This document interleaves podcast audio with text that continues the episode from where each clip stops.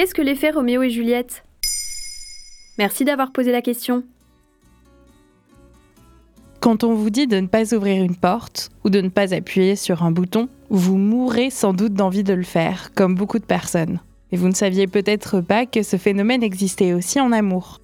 Adolescent ou adolescente, vos parents ne voulaient peut-être pas que vous ayez un petit ou une petite amie, ce qui vous rendait encore plus passionné. Des chercheurs en psychologie se sont penchés sur l'effet Roméo et Juliette. Pourquoi ce nom? Les psychologues de l'Université du Colorado choisissent ce nom d'après la pièce de théâtre emblématique de Shakespeare, à la suite d'une expérience menée en 1972. Dans la pièce du XVIe siècle, les deux protagonistes, membres de familles ennemies, vivent un amour interdit.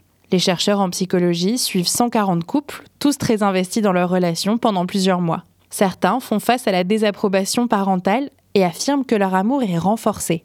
Les chercheurs attribuent cela à la théorie de la réactance, selon laquelle, quand la liberté est menacée, les personnes prennent des actions pour la restaurer, en s'opposant à ce qu'on leur dit. Par exemple, dans les relations parents-enfants.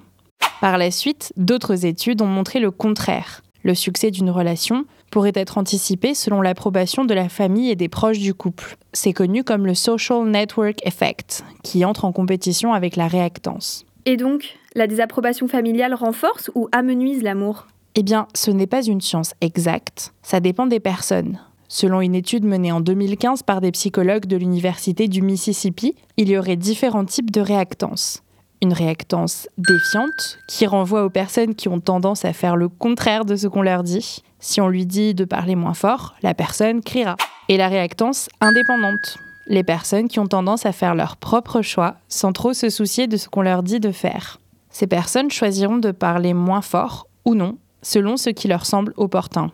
En termes de relation, une personne défiante continuera sa romance en secret malgré la méfiance des proches. Une personne à réactance indépendante décidera de poursuivre ou non la relation selon son propre critère.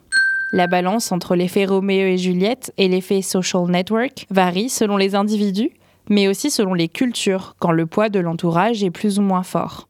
Dans tous les cas, en ce qui concerne les relations amoureuses, le social network et le soutien de nos proches sont essentiels.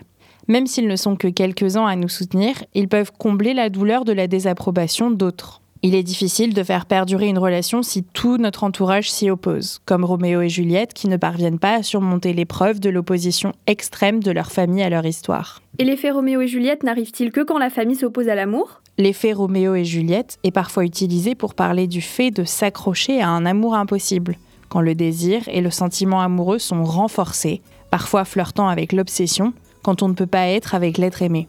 Ce penchant peut venir de l'enfance et de notre tendance à chercher le type d'attention et d'amour que nous recevions petits, même lorsque celui-ci était froid et distant. Ça s'explique aussi par la dopamine, la substance libérée en tombant amoureux, surtout quand l'amour est réciproque. C'est une molécule qui nous fait sentir du bien-être. Ça devient comme un objectif à atteindre, et vouloir ressentir ce bien-être contribue à ce qu'on ne passe pas à autre chose. Voilà ce qu'est l'effet Roméo et Juliette. Vous souhaitez réagir à cet épisode? C'est possible et ça se passe sur Spotify.